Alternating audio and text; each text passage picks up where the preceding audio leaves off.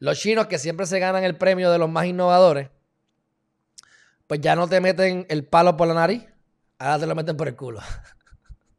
ah. Ok.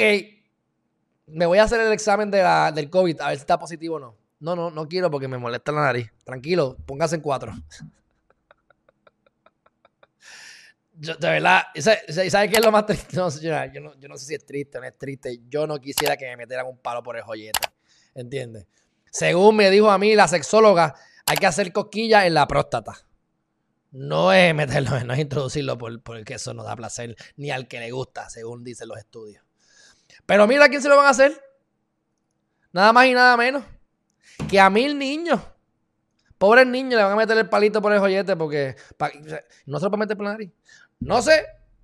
Nada, lo, lo, lo, vendo al costo, de verdad lo que da gracia. Pero bueno. Yeah.